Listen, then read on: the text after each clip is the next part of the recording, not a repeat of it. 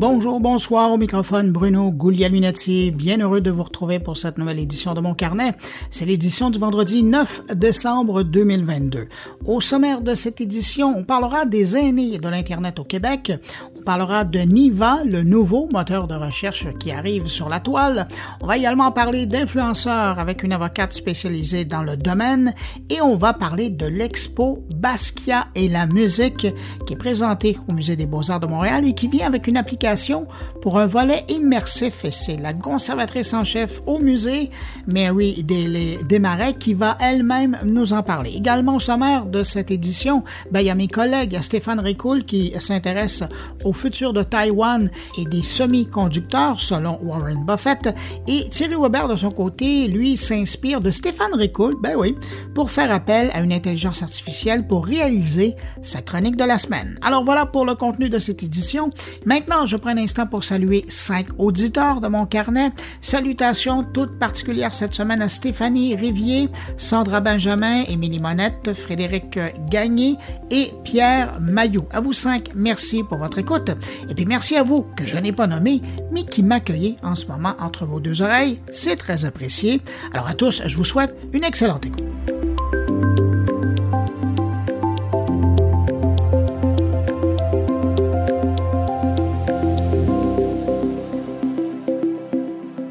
Bon, allez, on est en décembre, alors on peut commencer. Je vous parle de Noël, mais j'ai quand même une bonne raison. Hein. C'est la chaîne de magasins Canadian Tire qui a décidé de faire dans la réalité augmentée pour célébrer son centième anniversaire. Canadian Tire propose via son site web une application ou par le biais du casque Oculus Quest de faire un arbre de Noël virtuel. Et si vous l'aimez, ben vous pourriez l'avoir tout simplement en allant l'acheter au magasin selon votre configuration, donc avec les ornements que vous aurez choisis, ou même en vous le faisant livrer. Ben évidemment si vous êtes au Canada. Ah, si ça vous intéresse euh, et que vous êtes curieux de voir ça, décorateur sapin en un mot.canadiantire.ca. Si vous avez été sur les réseaux sociaux depuis quelques jours, vous avez sûrement remarqué, il y a une vague de portraits qui circulent, euh, qui sont le fruit de l'utilisation d'une intelligence artificielle pour faire des œuvres d'art, des dessins à partir de portraits photos. Je parle de l'application Lensa, L-E-N-S-A, de l'entreprise russe Prisma Lab, qui fait présentement fureur, le mot est juste, sur les réseaux sociaux, notamment Instagram. L'application, téléchargeable autant euh, de Google Play Store que de l'App Store. Est cette semaine au premier rang du palmarès des applications les plus téléchargées, toutes catégories confondues, autant sur Android que iOS, au Canada, mais également dans le monde. C'est presque 800 000 téléchargements juste pour une semaine et elle est disponible depuis quelques années. Alors imaginez, elle est répandue un peu partout. Alors cette application Lens euh, propose de prendre 10 à 20 photos de vous ou de quelqu'un dont vous avez le portrait et d'en faire ni plus ni moins une œuvre d'art, un dessin artistique. Et euh, imaginez, en version payante, l'application vous propose même 50 portraits de vous en avatar. Hic dans cette histoire-là, malgré le fait que c'est très amusant, c'est qu'en utilisant l'application, et ça peu de gens le savent, ils donnent le droit à l'entreprise Prisma Lab d'utiliser leur image pour faire de la pub, notamment. Et encore plus pernicieux, en téléversant 10, 15 ou 20 photos de leur portrait dans l'application Lensa, ben, les utilisateurs de l'application acceptent que leur image serve à entraîner la fonction de reconnaissance faciale de l'entreprise russe. Maintenant, à quoi servira cette technologie une fois qu'elle sera bien entraînée avec le visage de millions de gens, dont notamment des Canadiens, ben ça, personne ne le sait pour le moment. Bref, pensez-y deux fois avant d'aller donner votre portrait pour obtenir gratuitement un avatar en haute définition à une entreprise russe peu transparente dans ses conditions d'utilisation et ses technologies. Le Canada est l'un des pays les plus obsédés par la crypto-monnaie au monde, selon une étude publiée par la plateforme d'éducation à la crypto-monnaie Cryptomaniac. Selon eux, le Canada se classerait au quatrième rang mondial pour l'intérêt de la population envers les crypto-monnaies, avec 1,7 million de recherches mensuelles à ce sujet, ce qui équivaut à 4,3% de la population. Dogecoin est la deuxième crypto-monnaie la plus recherchée au Canada, après évidemment le Bitcoin, avec plus du double du nombre de recherches qu'obtient l'Ethereum. Les Pays-Bas se classent bon premier avec 8,2% de la population qui cherche de l'information sur les crypto-monnaies populaires chaque mois. Et puis je termine ce survol très rapide de l'actualité de la semaine. Google vient de publier son palmarès annuel des recherches des Canadiens et on y découvre ainsi leur intérêt durant l'année. Au Canada, les internautes ont tenté d'en savoir plus sur, en cinquième position, Betty White, en quatrième position, la reine Elisabeth, en troisième position, la Coupe du Monde, en deuxième position, l'Ukraine, et en première position, et ça, ça m'a surpris, le jeu Wordle, qui a été acheté par le New York Times. Et si on regarde maintenant les requêtes faites plus particulièrement au Québec, ben, ça donne en cinquième position Occupation double Martinique, en quatrième position Karim Ouellet, en troisième position la Coupe du Monde 2022, en deuxième position, l'Ukraine et en première position, ben, le jeu Wordle. Maintenant, pour ce qui est des gens qui voulaient savoir pourquoi, eh ben, en cinquième position, pourquoi y a-t-il une pénurie de lait maternisé? En quatrième position, pourquoi l'Ukraine n'est-elle pas dans l'OTAN? En troisième position, pourquoi Will a giflé Chris? En deuxième position, pourquoi Rogers est en panne? Et puis en première position, sur les choses auxquelles les gens cherchaient une explication, le numéro un, c'est pourquoi la Russie attaque-t-elle l'Ukraine? Et pour terminer, si vous étiez curieux de savoir ce que les gens cherchent à faire, ou euh, du moins à savoir comment ça fonctionne, eh ben, en cinquième position, toujours au Canada, c'était comment créer un NFT. En quatrième position, comment obtenir le QR code du vaccin. En troisième position, comment aider l'Ukraine. En deuxième position, comment faire un test rapide de COVID. Et en première position, comment regarder la Coupe du Monde. Si vous désirez en savoir plus, ben, cherchez sur Google, Google Trend, l'année en recherche. La tech en continue. Sinon, ben, un mot de remerciement. Vous étiez nombreux la semaine dernière à répondre à mon invitation et à venir tirer l'oreille du côté de ma nouvelle radio disponible sur le web et sur votre téléphone intelligent. Radio Mon Carnet, c'est plus de 1000 entrevues, des entrevues que j'ai fait au fil des semaines, au fil des mois et des années, des entrevues UX de Jean-François Poulain et des billets, euh, des réflexions de la part de Stéphane Ricoul sur l'économie numérique, mais également de Thierry Weber sur la vie numérique. Si ce n'est pas déjà fait, ben, je vous invite à passer, jeter un coup d'oreille. Pour écouter la radio Mon Carnet, euh, ben, il y a deux façons. Soit vous visitez moncarnet.com, le blog, et vous trouverez le chemin, ou vous allez directement sur radiomoncarnet.com et vous tomberez sur le lecteur audio.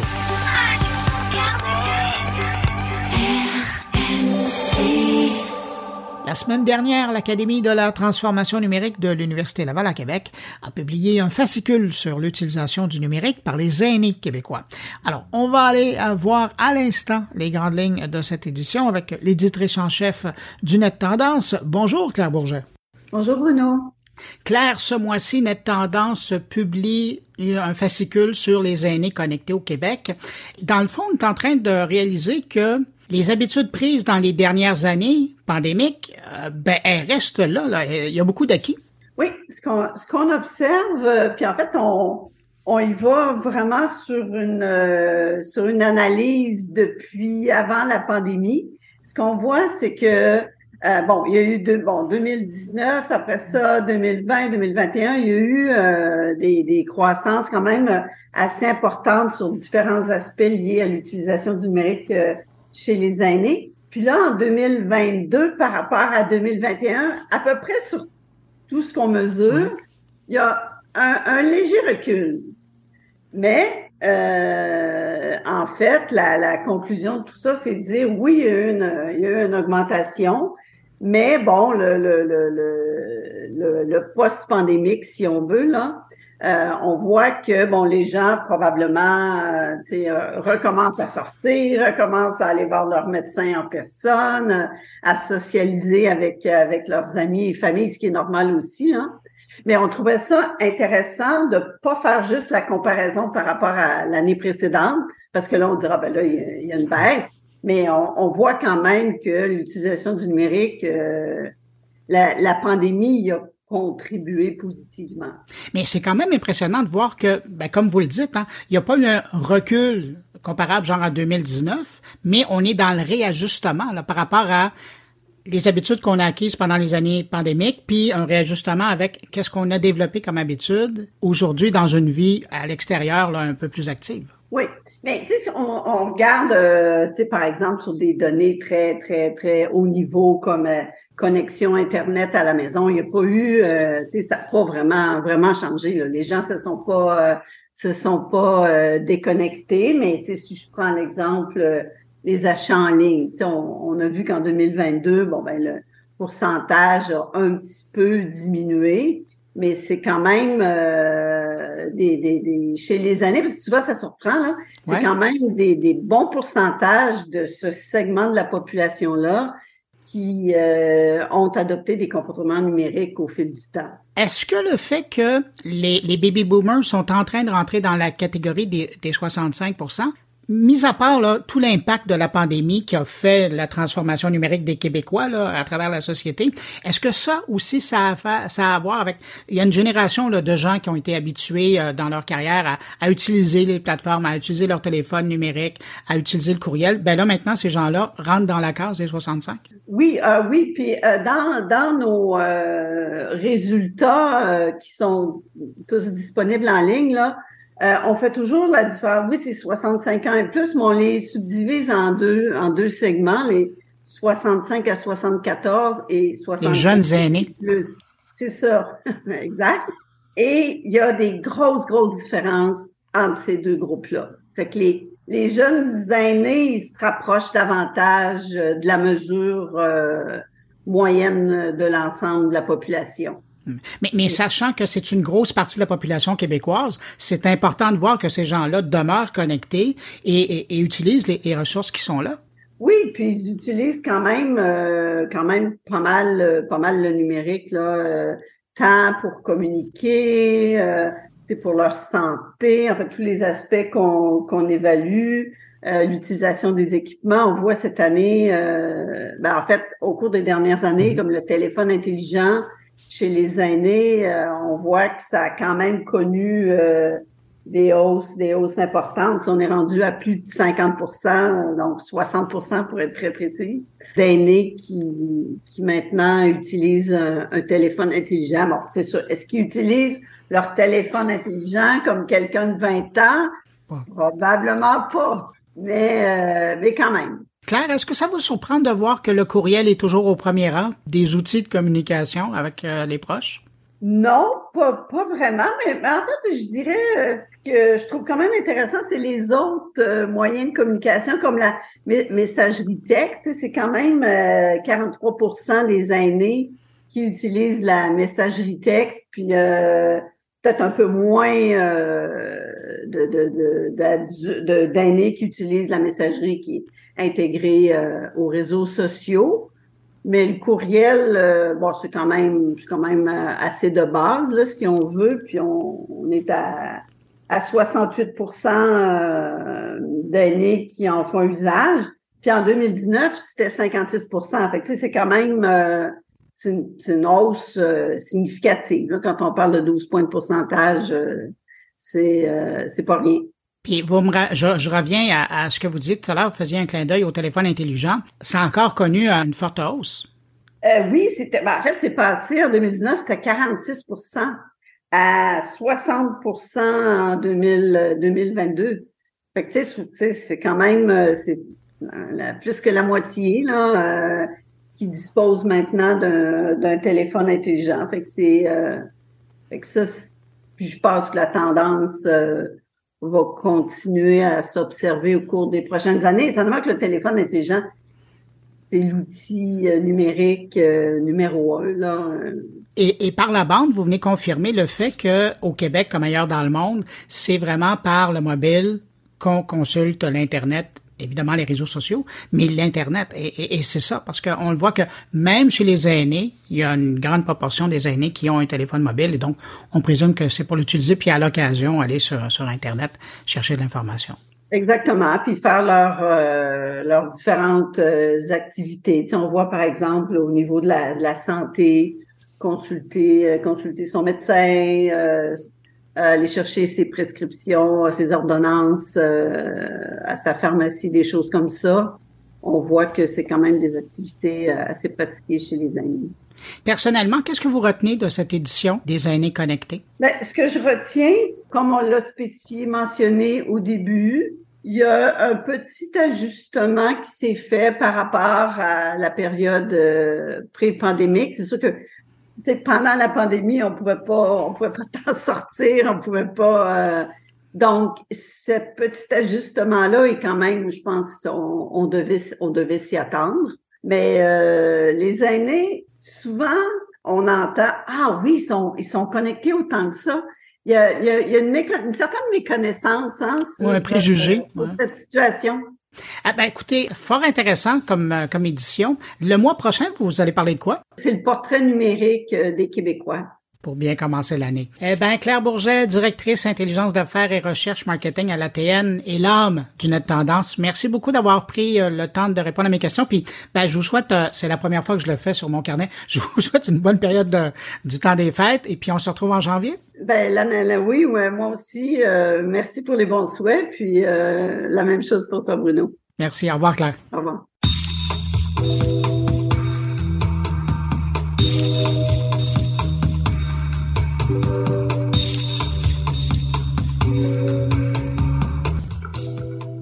Cette semaine, un nouveau moteur de recherche vient d'apparaître dans la webosphère canadienne, Niva. N-E-E-V-A.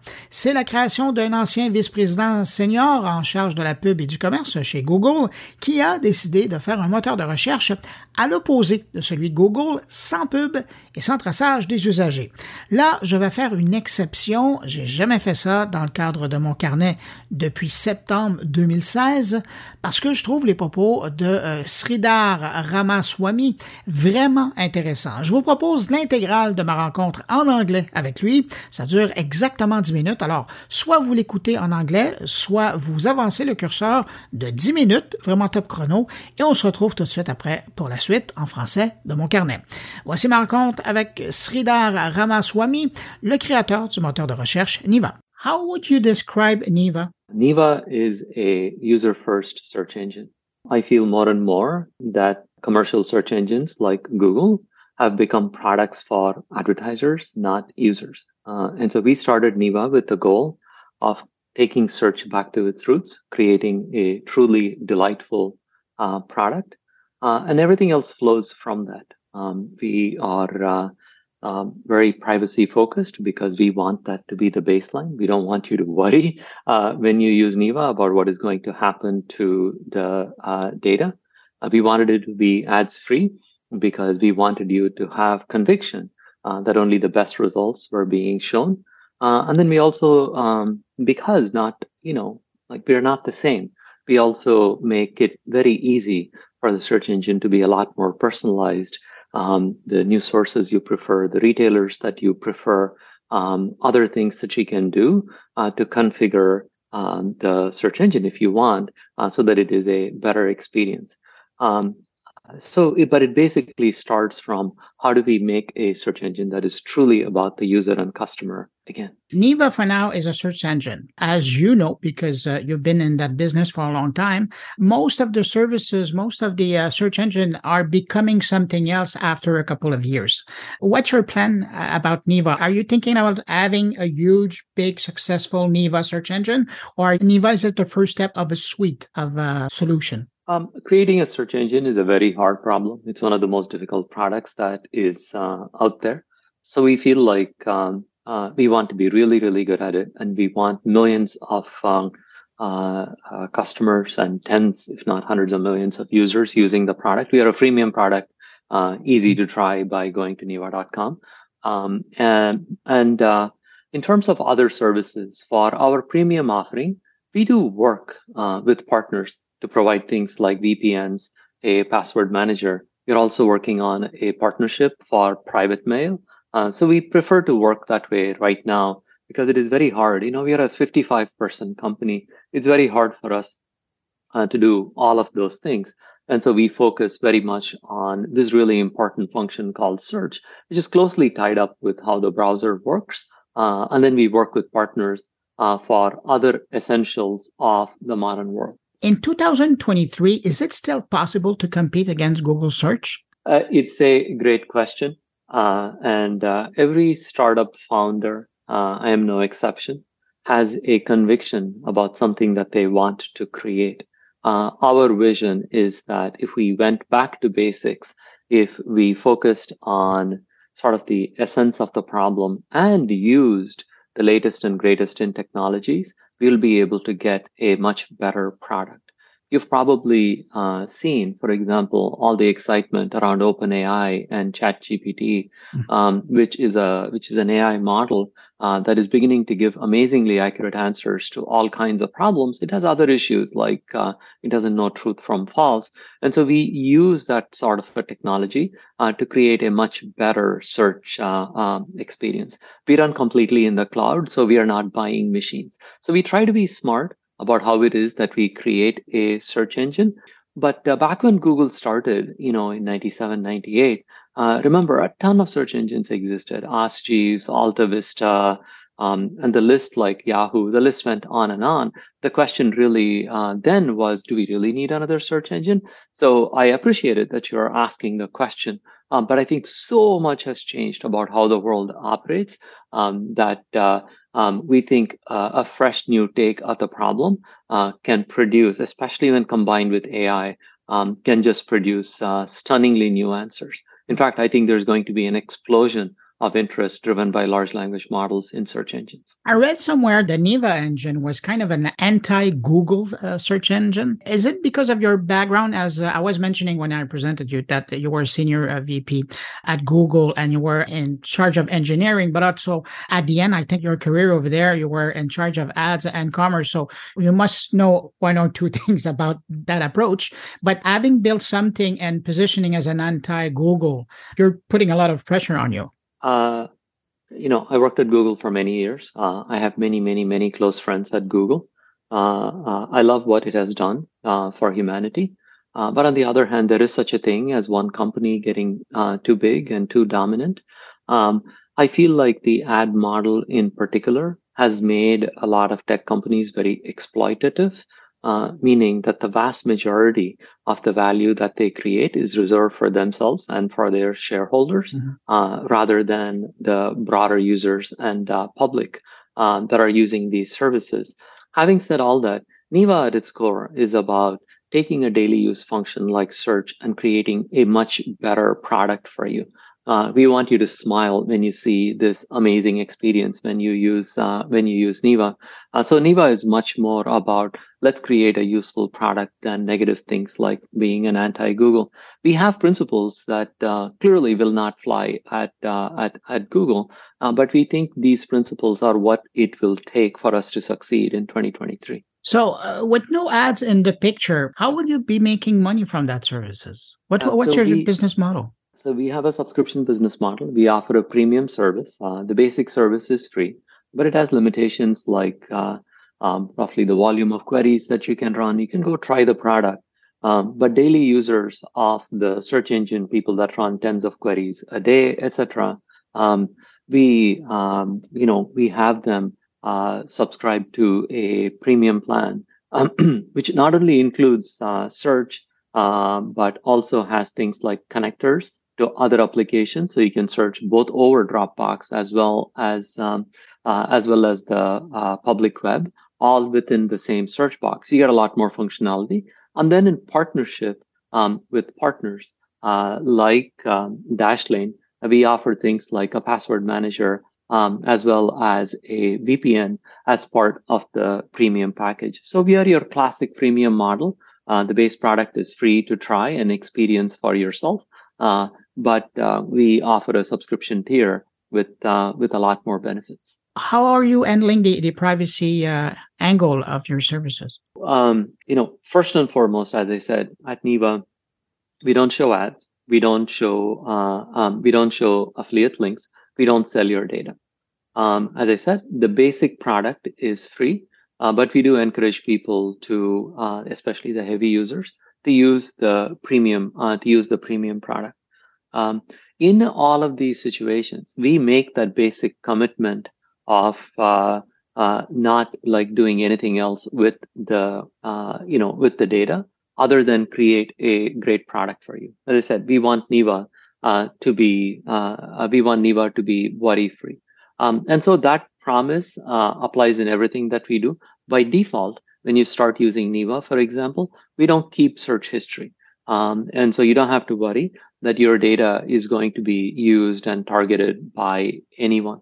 Uh, similarly, the extension and the browser that we make on iOS and Android not only does no tracking of your search history, but it prevents other sites uh, from tracking your browsing history. So Neeva's focus on privacy applies throughout in all of the areas that we're doing. And then when it comes to partnerships, we try to be very careful and work only with reputable partners uh, who will take as good care um, of customer data as we do. These days, you are announcing your arrival in Canada. Is it because you're localizing the experience? That's correct. Um, you know, part we uh, announced that we were available um, in UK, France, and Germany a few weeks ago, uh, and then uh, um, we did spectacularly well, ten times as well uh, in Europe as we had done in the US, and that basically taught us that other countries, including Canada, care a lot more about privacy, care a lot more about non-Google products than uh, than in the US.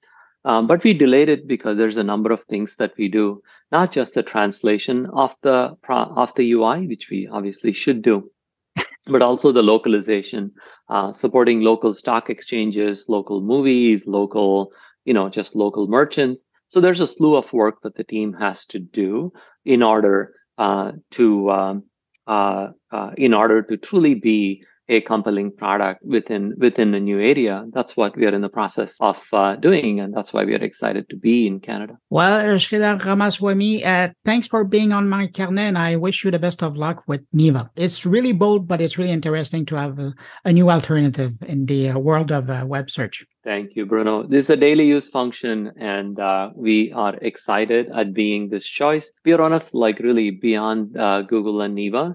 Uh, we, I mean, beyond Google and uh, Bing, owned by Microsoft. We are one of the few people that's actually creating a search engine from from scratch, and I think the quality of the product uh, speaks for itself. Mm-hmm. I hope your listeners will go to neeva.com and give us a try. Thank you so well, much. The invitation has been done. Thank you. Thank so. you, Bruno.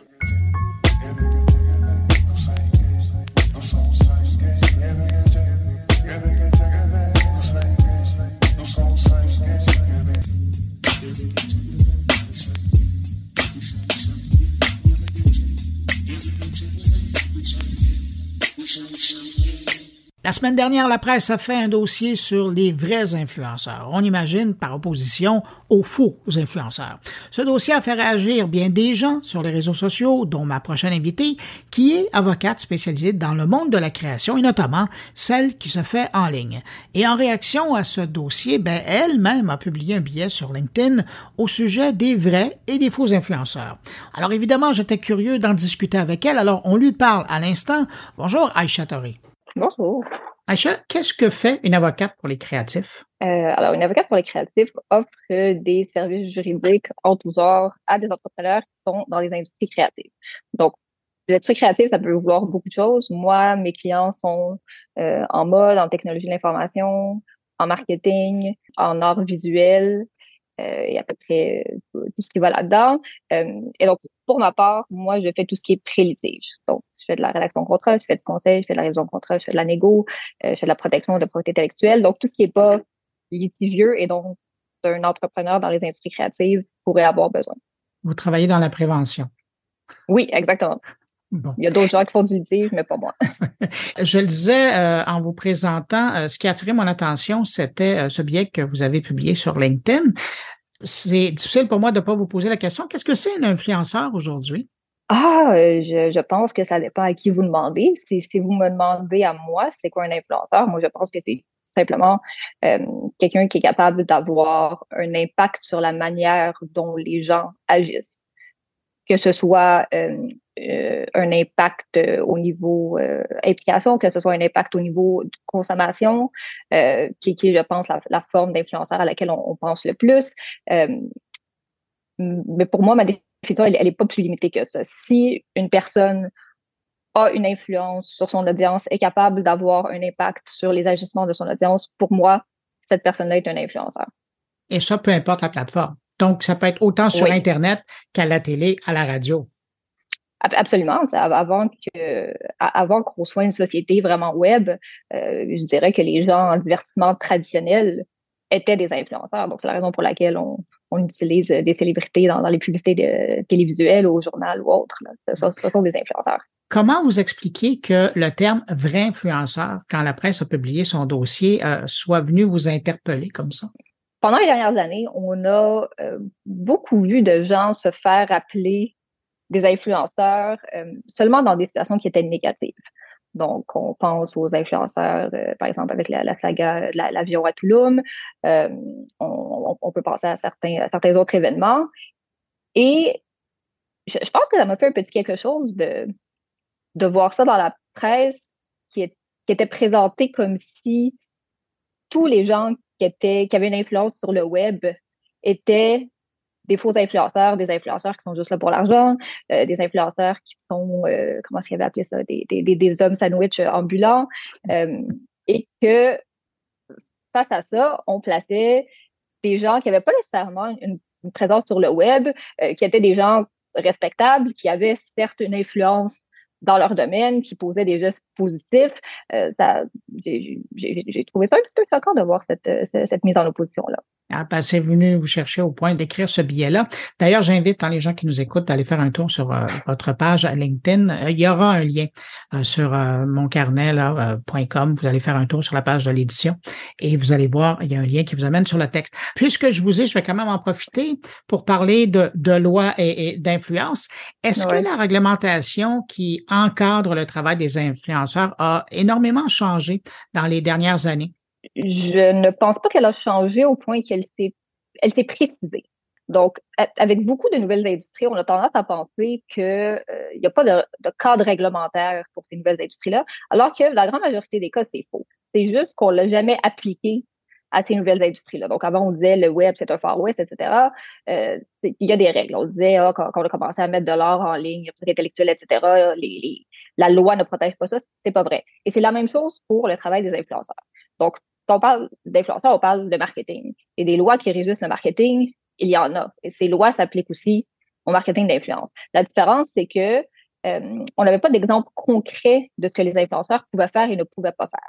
Donc, dans les dernières années, il y a des lignes directrices qui ont été développées, qui ont été basées sur les lignes directrices des États-Unis, mais ici au Canada, on a développé nos propres lignes directrices, où vraiment là, on a un texte clair qui nous dit c'est voici ce qu'un influenceur peut faire et ne peut pas faire en prenant en considération les différentes plateformes qui existent et leurs fonctionnalités. Donc, par exemple, il y a, quelque chose qui a toujours existé qui est euh, il faut divulguer la relation matérielle entre un influenceur et euh, un commerçant, un annonceur. Ça, ça a toujours existé. Ce qu'on ne savait pas, c'est comment est-ce que ça, ça se présente factuellement lorsque, par exemple, un influenceur fait un post sur euh, Instagram là, est-ce que, là, il y a des hashtags, il y a, il y a le petit texte qui vient avec la publication, euh, là, on a tout le concept des stories. Et donc, les lignes directrices sont vraiment venues nous dire, c'est voici les hashtags que vous devriez utiliser, c'est vos hashtags devraient être clairs, ne devraient pas être ambigus, ils devraient être mis au début, etc. Donc, il n'y a pas de loi vraiment qui s'est créée, mais ça a été certes précisé. Avez-vous l'impression qu'ici au Québec, les influenceurs ont, ont plus de marge de manœuvre qu'ailleurs dans le monde? Non, je crois pas. Non, pas du tout. Je, pense que la réglementation est à peu près au même niveau, à peu près partout dans le monde. Euh, est-ce qu'on pourrait en faire plus? Fort probablement. Est-ce qu'on pourrait s'arranger pour avoir peut-être euh, plus de cohérence dans, ce qu'on dit? Euh, peut-être, mais, je ne pense pas qu'on est moins réglementé au Québec, au Canada, que par rapport à une autre juridiction je reviens à ce que vous disiez. Vous dites, est-ce qu'on peut en faire plus? Euh, peut-être. Est-ce qu'on devrait en faire plus pour mieux les encadrer? Oui. Oui, déjà, je, pense qu'avec ce qu'on a déjà, il faut. ce qu'on a déjà est quand même beaucoup. Je pense qu'il faudrait euh, s'assurer qu'il y ait plus d'éducation pour les influenceurs, plus d'éducation pour les gens qui entourent les influenceurs. Moi, j'ai vu des situations où il y, a, des clients qui venaient me voir, en fait, des parents de clients qui venaient me voir, qui me disaient ma fille, euh, elle s'est fait approcher par une agence pour être signée avec l'agence en tant qu'influenceur. Je fais des recherches sur l'agence, puis la personne qui a parti de l'agence, c'est 18 ans. C'est la, première fois que cette personne-là fait ça dans la vie. Et donc, c'est clair que dans cet écosystème-là, dans cette situation-là, il y avait personne vraiment qui savait ce qu'il faisait. Donc, je pense que, un, il y a un travail d'éducation avec ce qu'on a déjà. Est-ce qu'on pourrait en faire plus au niveau législatif? Probablement. Euh, je pense que euh, au niveau de tout ce qui est industrie réglementée, par exemple la, vente de valeurs mobilières, etc. Il y a, il y a, beaucoup de, zones grises dans les ajustements des influenceurs. Puis je, pense qu'on en laisse beaucoup passer. Donc, certes, à, ce niveau-là, il y a certainement des choses à faire. Vous-même, euh, on peut presque vous présenter comme une influenceuse dans ah, votre contexte parce que ben, vous êtes présente sur les réseaux sociaux avec du contenu original, euh, sur le web avec votre blog. Est-ce que ça, ça change votre perception des créateurs aujourd'hui? Parce que vous, vous en créez du matériel.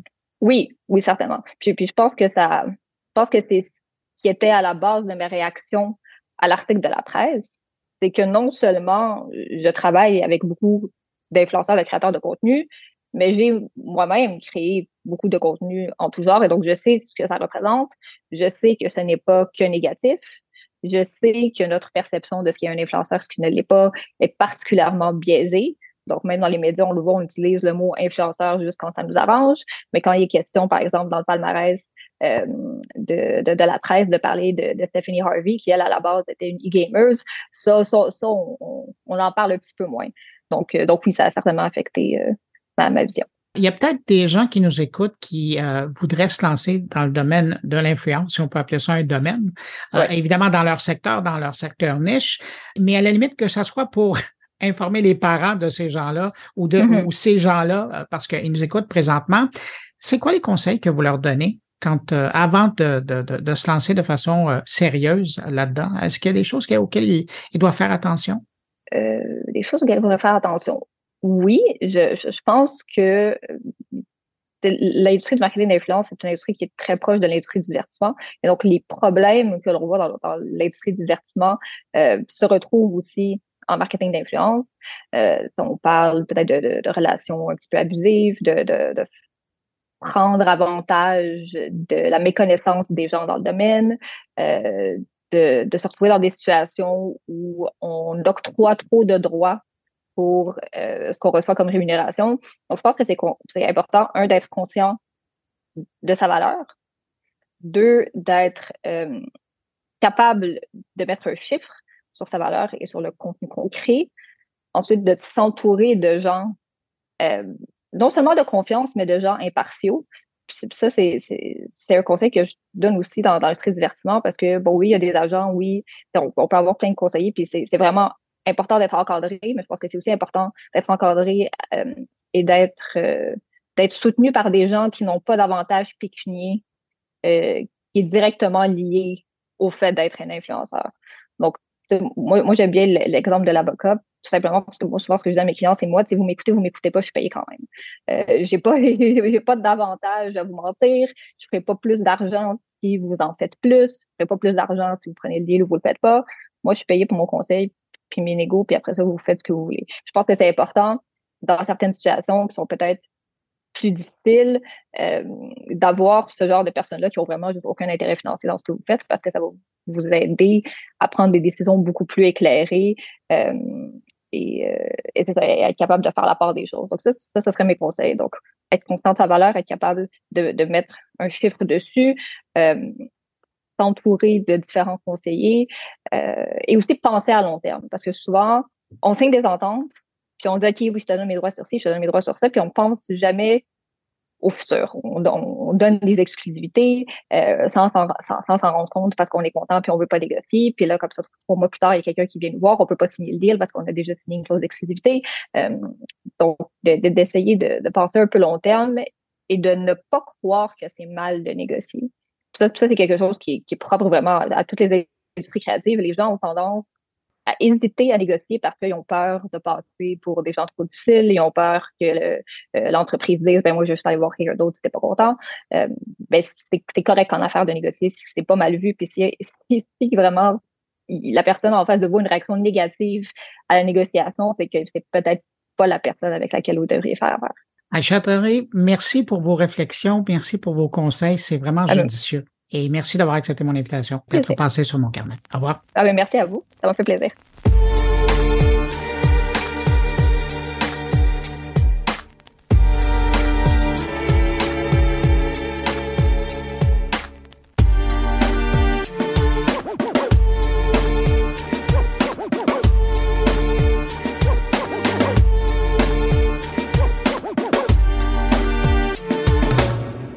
Parle d'art maintenant, alors que depuis octobre, le Musée des beaux-arts de Montréal propose l'exposition à plein volume Basquiat et la musique sur l'œuvre de Jean-Michel Basquiat, qui est considéré comme un des artistes les plus novateurs de la seconde moitié du 20e siècle. Je voulais parler de cette expo parce qu'elle utilise la réalité augmentée pour mettre en contexte le travail de l'artiste américain qui est décédé en 1988, donc ça fait pas vraiment longtemps, alors qu'il avait seulement 27 ans. Pour nous parler de cette exposition et de l'utilisation d'une application qui ajoute une couche d'expérience immersive, on va rejoindre à l'instant la conservatrice en chef du Musée des beaux-arts de Montréal. Bonjour, Marie-Délé Desmarais. Bonjour. Pourquoi vous avez décidé de proposer une expérience immersive pour cette exposition de Basquiat? Basquiat est un artiste extrêmement complexe. Il a une imagination sans borne. Euh, il a une curiosité par toutes sortes, pour toutes sortes de choses. la science, la musique, l'anatomie humaine, toutes sortes de choses. Mais c'est très difficile à voir tout cela ou à tout de suite comprendre euh, tous les tous les niveaux de signification dans ces tableaux si on n'a pas un soutien euh, supplémentaire. Et pour nous, avec cette exposition, on voulait vraiment euh, partager toute cette complexité du travail de Jean-Michel euh, Basquiat. On voulait que les gens comprennent que pour lui, la musique était beaucoup plus qu'une simple euh, trame sonore qui accompagnait euh, sa vie, mais que il était vraiment engagé, impliqué à la scène musicale à New York dans les années 70 et début des années 80, qui citait des livres sur la musique, sur le, le, le jazz surtout, qui citait des livres de référence médicaux euh, comme euh, Grey's Anatomy par exemple. Et euh, bon soit on écrit un cartel de, de 300 mots ce qui est vraiment trop trop lent et, et, ennuyant pour les visiteurs soit il fallait trouver une solution pour partager ces informations euh, pour que les visiteurs puissent apprécier toute la complexité de cet artiste. Donc, c'était en vue de cette partage d'informations euh, euh, sur le travail de l'artiste qu'on a développé cette application. Est-ce qu'on peut dire aussi que ça va dans le sens de l'artiste lui-même? Parce que il était quand même jeune, à 27 ans, quand il est décédé en 88. euh, on peut penser qu'aujourd'hui, s'il était vivant, probablement qu'il aurait intégré dans ses œuvres quelque chose de moderne comme ça. Mais c'est tout à fait vrai que Basquiat était euh, très, ben, comme je vous ai dit, très curieux, curieux mais euh, très novateur dans sa façon de travailler. Il était euh, très pour euh, l'expérimentation. Il travaillait avec les euh, matières qu'il a trouvées sur la rue, par exemple. Euh, il expérimentait beaucoup avec les musiques. Euh, je mets euh, instrument entre guillemets parce qu'il a pris par exemple euh, les guitares où les cordes ne sont pas attachées. Il les a jouées avec une barre de métal. Il a il a pris une machine dessinée par Peter Arton qu'on a d'ailleurs qu'on a d'ailleurs fait reconstruire euh, pour euh, pour l'exposition, mais c'est comme un chariot qu'on trouve au supermarché avec euh, une moteur qui fait un bruit euh, qui, qui peut causer des, des, crises cardiaques. Donc oui, tout à fait, il était très intéressé par des euh, nouvelles technologies et il était très animé par un esprit de d'improvisation, d'expérimentation mais c'était aussi, cela dit, quelqu'un qui était euh, très sérieux euh, au sujet de euh, de sa pratique en peinture. Donc, moi, je suis pas tout à fait certaine euh, que lui-même, il aurait voulu que l'expérience de ses œuvres devienne euh, complètement virtuel. C'est pour cette raison aussi que on voulait pas bombarder les œuvres ou imposer sur les œuvres avec beaucoup de vidéos, trop de matière explicative. On voulait vraiment donner euh, cette expérience de l'application comme option de d'avoir plus d'informations, mais c'est pas quelque chose sur lequel euh, euh, l'exposition dépend. Oui, puis vous le disiez dans votre première réponse, on sent que l'application est développée pour mettre en contexte son travail et non pas pour recréer quelque chose. Tout à fait. C'est, on, on, veut les montrer, par exemple, il y a euh, le tableau qui ouvre l'exposition qui s'appelle euh, Sheriff. Euh, c'est un tableau qui date assez tôt dans sa carrière, début des années 80, et c'est un tableau qui était pendant plusieurs mois exposé dans le club 57 où Basquiat a passé mhm. euh, beaucoup de temps. Et donc, euh, l'application permet aux visiteurs de voir l'œuvre en situ. Euh, donc, ça, c'est super intéressant. On peut aussi, dans d'autres exemples, il y a un tableau très important qui a été exposé dans une des expositions la plus importante de Basquiat. Ça s'appelle New York New Wave ou ça s'appelait New York New Wave en 1981. C'est vraiment dans cette exposition que Basquiat a reconnu beaucoup de succès critiques.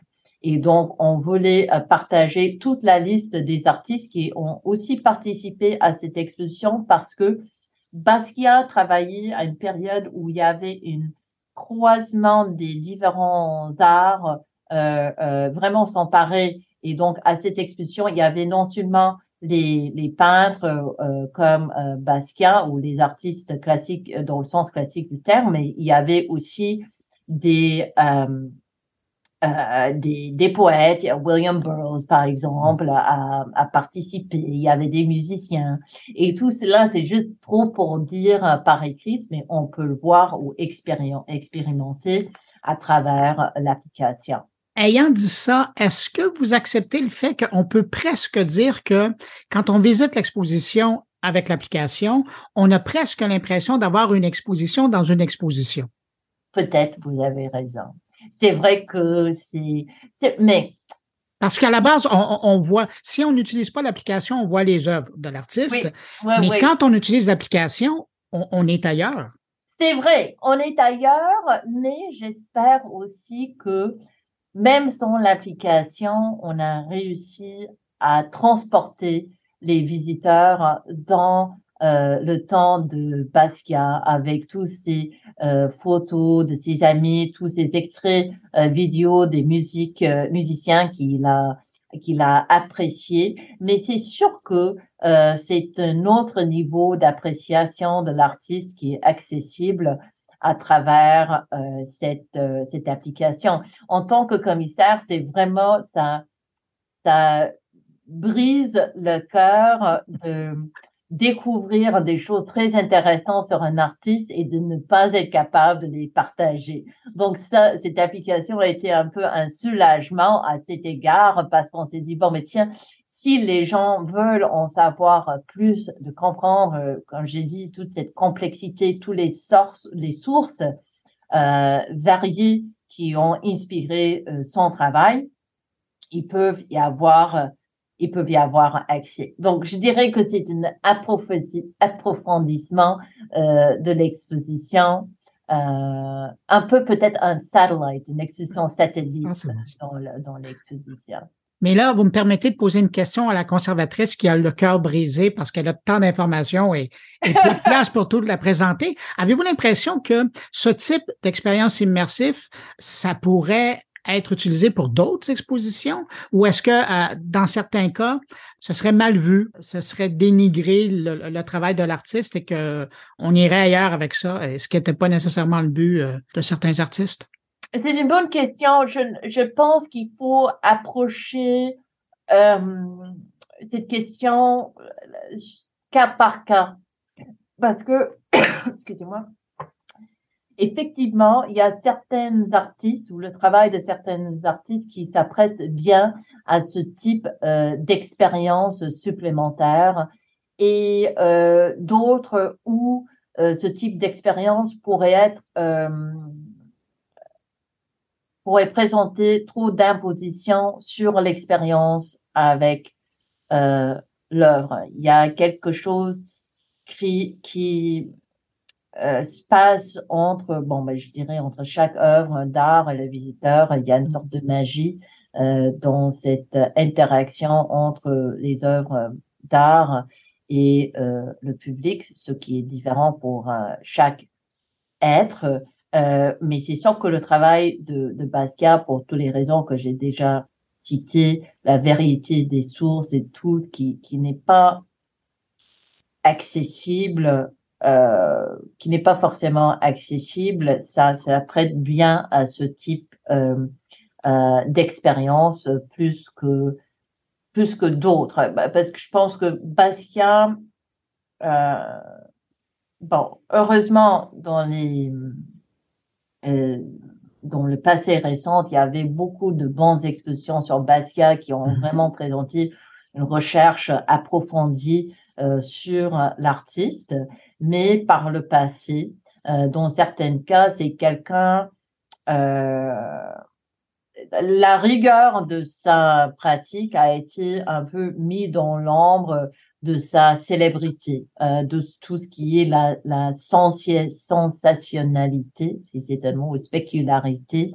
euh, spectacularité de sa carrière, comme un peu cette étoile filante qui a si vite euh, monté sur scène et ont ensuite disparu euh, malheureusement. Euh, mais c'est quelqu'un avec une, qui, qui avec une manière de penser qui était euh, très complexe et très profond. Et on voulait vraiment être certain que les visiteurs sortent avec une appréciation de cette euh, de cette complexité. Mais c'est pas quelque chose qui forcément pour euh, pour chaque artiste, pour chaque euh, peintre, ça dépend du travail et de la nature de l'exposition. Donc, on parle d'un complément de l'expérience muséale dans certains cas. Tout à fait. Là, l'exposition est présentée depuis la mi-octobre. C'est là jusqu'au 19 février prochain. Est-ce que vous avez eu droit à de la rétroaction, à des commentaires des visiteurs, des utilisateurs d'application? Oui, on a reçu euh, beaucoup de commentaires euh, positifs. Moi, je suis pas la meilleure personne à vous donner tous les tous les euh, KPI, Key Performance Indicators. Mais ce qui, ce qui, vous est venu aux oreilles? Bah, ce, ce qui m'est venu, c'est que c'est très apprécié comme expérience, mais les gens apprécient aussi le fait qu'ils ne doivent pas utiliser mm-hmm.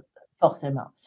et donc, mais c'est sûr que you know, d'expérimenter cette croisement entre les différents arts qu'on puisse, auxquels on puisse accéder avec euh, l'application est très intéressant euh, pour nos visiteurs qui apprécient aussi euh, euh savoir plus sur la, la musique que Basca écoutait. Donc, dans certains cas, l'application permet euh, d'entendre, par exemple, le, le, la, la, la, musique qui a joué dans un des clubs qui fréquentait, qui s'appelle euh, Area. Euh, il y a euh, aussi une appréciation pour euh, l'accès aux différentes sources que euh, que Basquiat cité. donc ça, en général, les commentaires sont très très positifs. Mais c'est sûr que c'est pas tout le monde qui aime utiliser euh, leur téléphone euh, en visitant une exposition de l'art. Et ça, c'est quelque chose dont on est très, très conscient. Et c'est pour cette raison aussi qu'on tenait dès le début euh, que, que l'exposition puisse vivre aussi bien son, son l'application. Avez-vous l'impression que euh, ça peut attirer au musée une nouvelle clientèle, justement parce que cette expérience-là qui est ajoutée à ce qui est déjà offert sur, euh, sur les murs, sur les installations? Oui, tout à fait. Nous, au musée, on est très pour l'expérimentation avec la nouvelle euh, technologie, des différentes façons de se joindre à des nouveaux publics. Euh, les publics qui pensaient peut-être par le passé que le musée n'était pas euh, assez euh, accessible. Donc, on est, on a un intérêt à explorer chaque outil qui pourrait nous aider à agrandir la communauté la communauté muséale. je pense que cette application nous a aidé là-dedans, ce qui est ce qui est super. En terminant, je vous poserai une question plus personnelle. Évidemment, puisque vous êtes en charge de cette exposition-là, vous la signez. Euh, je présume que vous avez eu le temps de passer à travers toute l'application plus qu'une fois. Est-ce qu'il y a une scène, est-ce qu'il y a une pièce qui euh, vous interpelle plus au niveau de l'immersion qu'on propose aux visiteurs? Là, j'ai en tête des gens qui iront voir l'exposition après vous avoir entendu en parler. Oh mon Dieu, c'est un peu comme choisir. Euh, c'est le choix de Sophie, je le sais. Ton enfant, euh, ton enfant préparé. Hmm. Là, je vous avoue qu'il y, a une salle qui s'appelle euh, Basquiat et la musique de l'Atlantique noir. Et une des choses qui était une vraie découverte pour moi en faisant de la recherche sur cette exposition, c'était de voir à quel point la musique a aidé Basquiat à traiter euh, à explorer certaines thématiques de la diaspora africaine, de voir jusqu'à quel point il recherchait la musique africaine et aussi euh, les racines, la genèse en fait euh, de la musique euh, afro-descendante aux États-Unis, différents genres de musique comme Mississippi Delta Blues, euh, Zydeco euh, et, et d'autres. Et même si je vous dis en secret, peut-être je ne dois pas le dire en public, mais c'est la vérité, cette salle m'inquiétait beaucoup jusqu'à la dernière minute. On était Pourquoi? Parce que jusqu'à la dernière minute, on n'était pas trop certaine d'avoir tous les prêts qu'on voulait. On ne savait pas comment ça allait marcher. C'est sûr que chaque fois, on peut très bien planifier des choses sur papier, mais à chaque fois qu'on ouvre les caisses, ça change complètement euh, la donne. Mm. Et je vous dis que cette salle, bizarrement, est finie par être une de mes salles euh, préférées euh, dans l'exposition. J'aime tellement chaque tableau qui est inclus euh, dans cette euh, dans cette salle. Euh, il y a non seulement une puissance qui qu'on qu'on sent dans ces œuvres, mais aussi une poésie une, euh, comme je vous ai dit, un intérêt pour euh, l'histoire. Euh, il y a une sorte de mélancolie dans certains cas où on voit qu'il qu crée des liens entre les musiciens de jazz tels que Charlie Parker qui est aussi mort euh, assez bon pas si jeune que Basquiat mais assez jeune qui a perdu sa fille à l'âge quand elle avait l'âge de deux ans il fait une connexion entre Parker et euh, l'esclavagisme et, et, donc, dans cette salle, il y a plusieurs tableaux euh, qu'on active avec cette application de réalité augmentée euh, qui permet de comprendre euh, toute la profondeur, euh, toute la, la, profondeur de la recherche de Basquiat sur l'histoire du de la musique afrodescendante aux États-Unis de vraiment apprécier son, sa propre appréciation pour euh, et intérêt pour euh, pour l'histoire. Et, et c'est pour cette raison il y a un tableau par exemple euh, King Zulu, un magnifique mm. tableau qui nous est prêté de le musée de, de, de, de l'art contemporain à, à, Barcelone. Et là, on voit, il y a une énorme lettre G qui est au centre du tableau. Et avec l'application, on découvre que cette lettre G réfère à un euh, euh, logo du euh, d'une compagnie de records qui s'appelle Genet, qui représentait les artistes en blues et en jazz. Euh, il fait des références à un festival de Mardi Gras où, euh, où euh, Louis Armstrong a été nommé King of the Zulus, ce qui faisait en sorte que lui, il devait se mettre en blackface, même si lui, il était noir. Donc, il y a tout un niveau de, de, de, d'ironie et de critique qu'on puisse mieux découvrir avec euh, l'application. Donc, je dirais que l'utilisation de l'application dans cette salle est euh, pour moi le plus émouvante. Euh, je trouve côté ludique, j'aime beaucoup l'expérience de voir euh, le tableau sheriff euh, en situ euh, dans le club 57. Euh, On peut aussi prendre une photo, you know, une sorte de selfie où on se met aussi dans le club 57 qui est assez drôle, divertissante pour pour des visiteurs et pour moi aussi. Ben, merci pour cette euh, confidence euh, qui restera entre nous, évidemment. Je rappelle l'exposition à plein volume euh, Basquiat et la musique. C'est présenté jusqu'au 19 février prochain. C'est au Musée des Beaux-Arts de Montréal.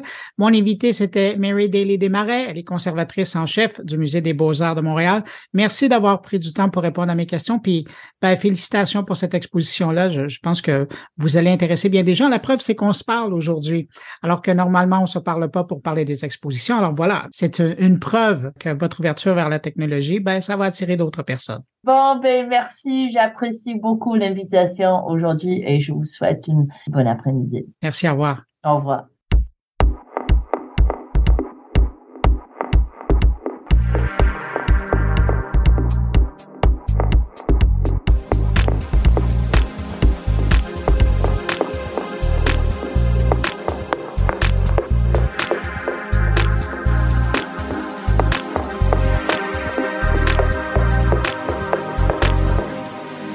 Maintenant à mes collègues et on commence avec Thierry Weber qui s'est inspiré de l'expérience de Stéphane Ricoul, euh, qui a récemment fait écrire un de ses billets d'opinion par une intelligence artificielle pour nous présenter cette chronique. Bonjour Bruno, bonjour les auditeurs de mon carnet.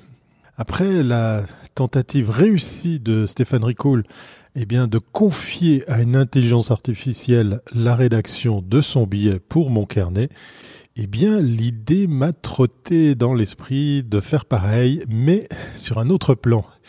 Et oui, j'ai imaginé cloner ma voix pour pouvoir tout simplement écrire cette chronique et la faire lire par ce qu'on appelle un text-to-speech, le fameux TTS, si vous avez déjà vu cette appellation.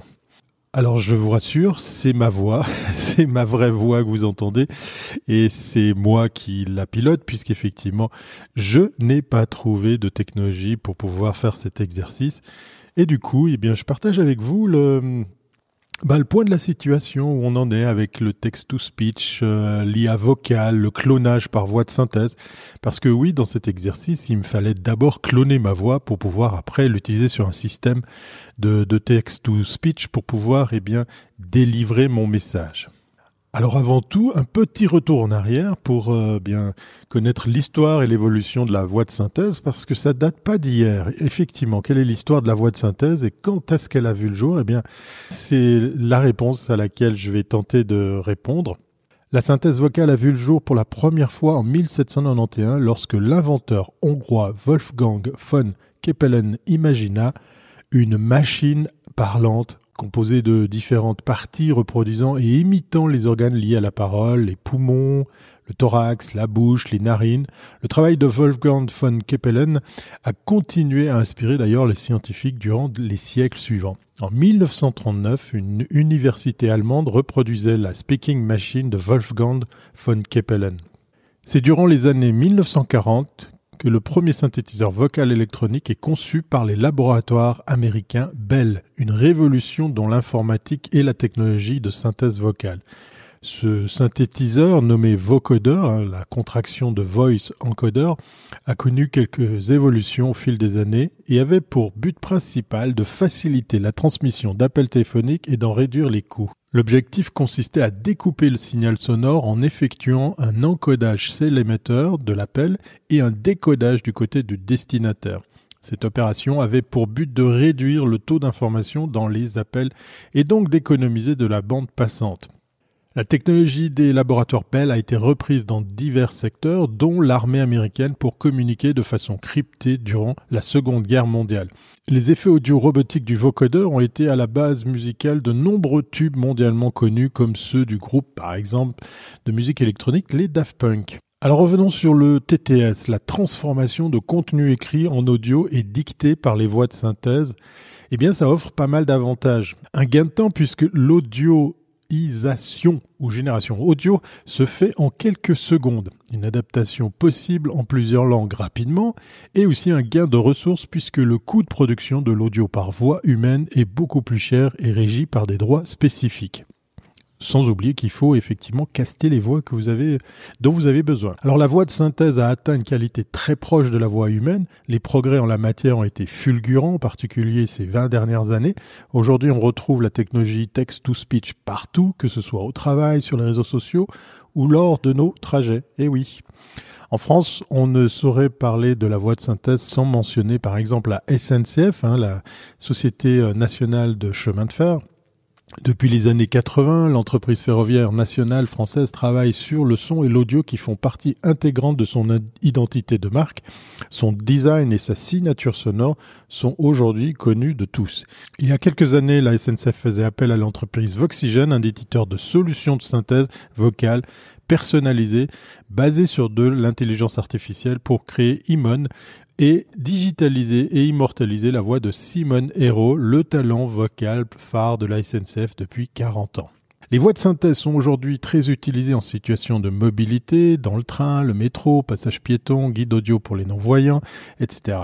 Les entreprises de transport ont été pionnières dans l'introduction de l'audio à bord des trains ainsi que dans les gares. C'est dès les années 1990 que la SNCF lançait son habillage sonore par voix de synthèse, une solution unique en ce qu'elle permettait d'audioiser des messages et des milliers de noms de gares et stations en un record, un défi impossible à réaliser avec des voix humaines.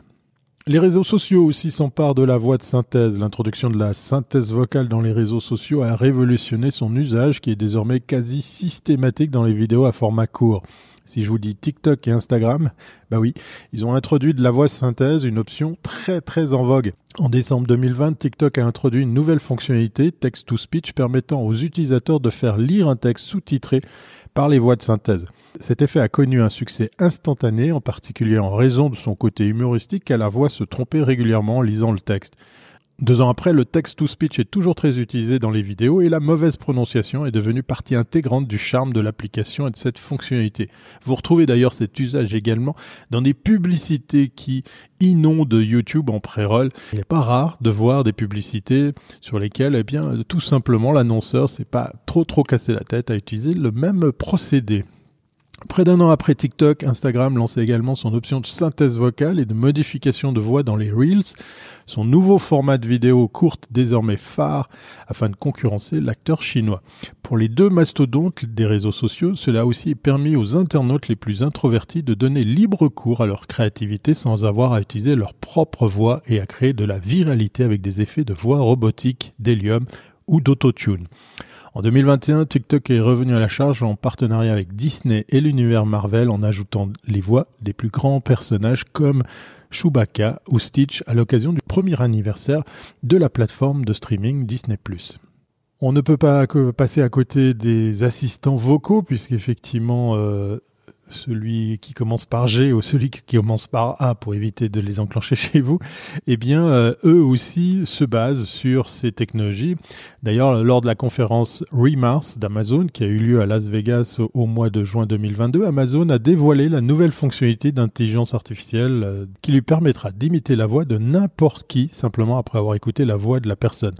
Selon Rohit Prasad, vice-président senior d'Amazon et directeur scientifique d'Alexa, cette nouvelle technologie constitue un grand pas en avant et une manière de penser la douleur de la perte d'un être cher en permettant d'immortaliser sa voix et de l'écouter à sa guise. Pas sûr que l'exercice soit euh, des plus... Euh, comment dire, des plus recommandés. Du côté du cinéma, si je vous dis Top Gun et Maverick, eh bien oui, effectivement, on a recréé la voix de Val Kilmer grâce à l'IA et la voix de synthèse. Pour réussir cet exploit, l'acteur Val Kilmer, personnage principal du premier volet de la saga Top Gun, qui a perdu sa voix en 2014 à cause d'un cancer de la gorge, eh bien, a collaboré avec Sonantic, une société spécialisée dans l'intelligence artificielle vocale pour les films et les jeux vidéo rachetés par Spotify en juin 2022. Dans le film Top Gun Maverick, le personnage interprété par l'acteur est également atteint d'un cancer et utilise la dactylographie pour s'exprimer. Sa seule et brève ligne de dialogue a été rendue possible grâce à la technologie de Sonantic, fabriquée d'ordinaire à partir de scripts lus et à partir de plusieurs enregistrements existants de la voix de l'acteur que les modèles d'apprentissage de la société ont permis de recréer une voix proche de celle de Val Kilmer, lui offrant ainsi un moyen de communiquer à nouveau par la voix au sein de nouveaux projets. En résumé, eh bien, la personne qui est derrière le micro pour partager cette chronique de mon carnet est bel et bien un être humain qui n'a pas pu, eh bien, faire son intéressant à faire lire tout ça avec eh bien, simplement un texte que j'aurais simplement pu écrire pour pouvoir le rendre sonore avec du text to speech. Mais il faut reconnaître qu'il existe déjà quelques pistes sur lesquelles on peut travailler pour pouvoir cloner sa voix, de l'apprentissage, des plateformes en ligne sur lesquelles vous devez vous plier un exercice de lire des séquences pour pouvoir eh bien, donner un maximum d'échantillons de votre voix, de votre tessiture. Malheureusement, malheureusement, la plupart de ces outils proposés en ligne gratuitement ou euh, contre abonnement, eh bien, fonctionnent principalement en anglais. Voilà. Donc, je me suis plié à l'exercice de vous la faire à l'ancienne. Quant à moi, eh bien, je vais vous souhaiter, avec ma vraie voix, une bonne journée, une bonne soirée, c'est selon. Portez-vous bien et à très bientôt si c'est pas avant.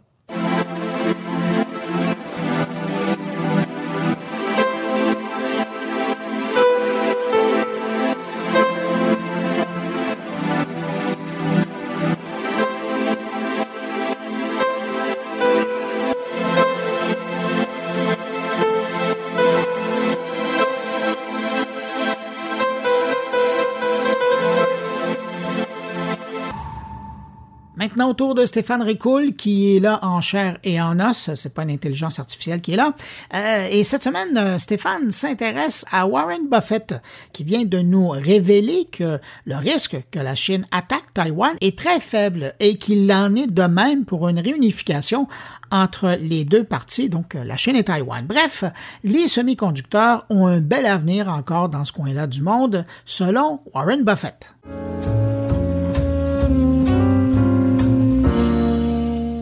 Je vous ai déjà parlé abondamment de la crise des semi-conducteurs et de la position dominante de TSM à Taïwan, grâce entre autres aux innovations technologiques qu'elle propose qui la positionnent au devant de sa compétition que sont Samsung ou Intel, pour ne pas les nommer. Un avantage concurrentiel qui fait la différence sur de nombreux marchés tels que les serveurs ou les téléphones intelligents. C'est aussi un cercle vertueux pour TSM qui, en étant à la fine pointe des procédés de fabrication de semi-conducteurs, lui procure un avantage technologique indéniable qu'elle transfère vers ses clients, qui deviennent forcément plus enclins à confier à TSM leurs demandes en semi-conducteurs. Et avec ce volume vient le pouvoir de fixation des tarifs sur le marché et un contrôle sur les marges bénéficiaires qui deviennent de plus en plus élevées. Et qui dit profit élevé, dit investissement plus important en recherche et développement que n'importe lequel des concurrents, perpétuant ainsi son avantage concurrentiel. La boucle est donc bouclée. Mais vous savez quoi? Afin d'être indétrônable, c'est une double boucle qui est faite.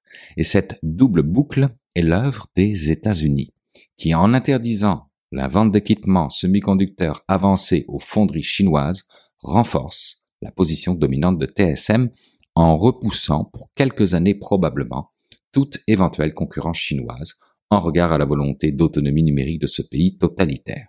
Un petit coup de pouce pour TSM qui ne fait certainement pas de mal.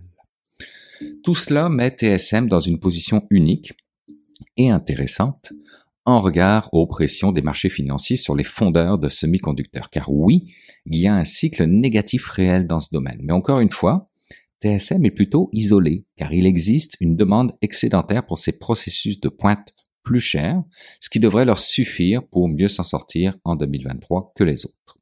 Ce qui n'a pas échappé à Warren Buffett, puisque TSM est devenu disponible à un peu plus de 10 fois ses bénéfices. Et c'est là que cela devient intéressant, car il y a un double message envoyé par Warren Buffett celui de l'investissement profitable, et un deuxième message, ou plutôt un angle mort, expliqué par Paolo Santos, analyste et expert en trading algorithmique, ayant travaillé pour des institutions côté courtage et côté gestion de fonds, qui cumulent 20 ans d'expérience et qui surtout aiment développer des idées exploitables en temps réel basées sur l'évaluation et les catalyseurs présents dans les marchés financiers. Cet angle mort, c'est celui qu'il appelle l'angle tacite. Je vous le résume ici. La capacité de production actuelle de TSM se trouve à Taïwan à hauteur de 89% ou en Chine à hauteur de 7%. Ça représente donc 96% de leur production totale. Même si TSM investit dans certaines usines ailleurs dans le monde, notamment aux États-Unis, cette réalité ne changera pas à moyen terme puisque TSM continue également d'investir dans de nouvelles capacités de production à Taïwan même. Maintenant, Géopolitiquement, on le sait, la Chine souhaite qu'il n'y ait qu'une seule Chine. et que cette réunification avec Taïwan sera pacifique ou par la force s'il le fallait. Une position qui refroidit fortement les investisseurs, surtout après les événements russo-ukrainiens, laissant croire que la Chine pourrait être sur le point de tenter une telle réunification par la force. En raison de ces craintes, parallèlement à des mesures réglementaires pour la plupart normales, les actions chinoises, en particulier celles cotées à Hong Kong, ont été durement touchées au point où Hong Kong se négocie désormais au même niveau qu'il y a 22 ans. Revenons à Warren Buffett et son double message. Le premier message, donc, c'est que l'action de TSM à sa valeur actuelle est un bon investissement. Le second message, c'est qu'étant donné que tout événement, tel qu'une guerre entre la Chine et Taïwan, compromettrait la capacité de production de TSM, notamment parce qu'elle serait soit détruite par la Chine, soit par Taïwan lui-même, et qu'elle ne serait de toute façon pas utilisable sans les personnes ayant les connaissances et la motivation nécessaires pour faire fonctionner le tout. Un pari sur TSM équivaut donc à un pari que le risque que la Chine attaque Taïwan n'est finalement pas si important. Warren Buffett aurait-il eu connaissance de quelque chose que le reste du monde ne sait pas? De plus, et c'est encore plus intéressant, en achetant du TSM, le pari n'est pas seulement que la Chine n'envahira pas Taïwan, mais il est aussi que la Chine et Taïwan ne se réuniront pas. Et pourquoi donc? Parce que, en cherchant à contenir l'ascendant de la Chine, les États-Unis ont interdit l'accès chinois aux derniers équipements de production de semi-conducteurs. Maintenant, si la Chine se réunifiait avec Taïwan, ces interdictions devraient presque sûrement être de facto étendues à Taïwan même. Par conséquent, cela punirait également TSM. Logique. Surtout très ironique, si vous voulez mon avis. Moi, être dans les baskets de Biden ou de Xi Jinping, je dormirais vraiment mal. Quoi qu'il en soit, tout cela pour dire que le message de Warren Buffett est clair. Si TSM est acceptable en tant qu'investissement, il en va donc de même pour la plupart des autres actions chinoises, du moins celles qui ne sont pas exposées aux interdictions, car la plupart des actions chinoises ne sont exposées qu'au risque que la Chine attaque Taïwan et non au risque qu'elle se réunifie avec Taïwan. Un risque donc faible, ce qui est toujours apprécié dans le monde des investisseurs. Une lecture de Paolo Santos très originale nous fournissant une logique qui pourrait donc être appliquée à de nombreuses autres actions chinoises intéressantes et sous-évaluées. Amis investisseurs, lâchez les algorithmes et suivez Warren Buffett.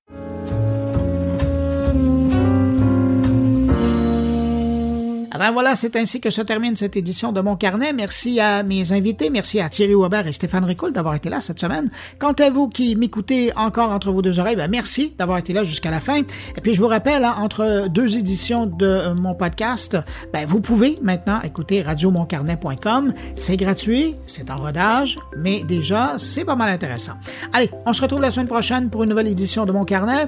Je vous dis au revoir et surtout, portez-vous bien.